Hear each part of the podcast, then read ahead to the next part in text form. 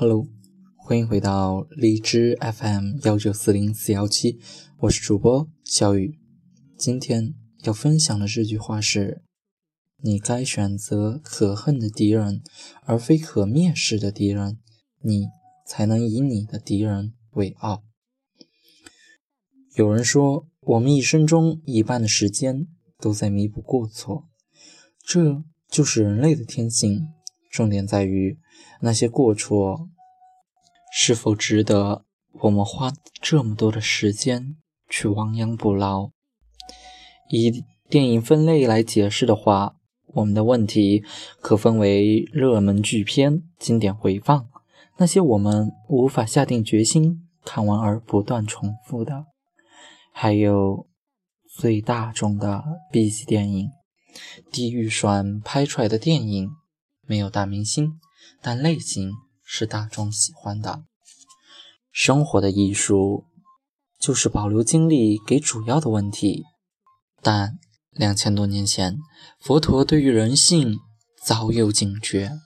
有些人不懂衡量事情的轻重大小，反而本末倒置，先处理旁枝末节，忽略了要紧的大事。人生的一大难题。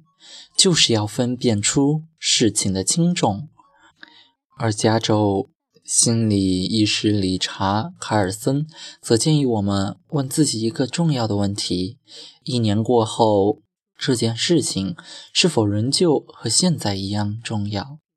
倘若答案是肯定的，当下就要立即处理；反之，就将它抛诸脑后吧。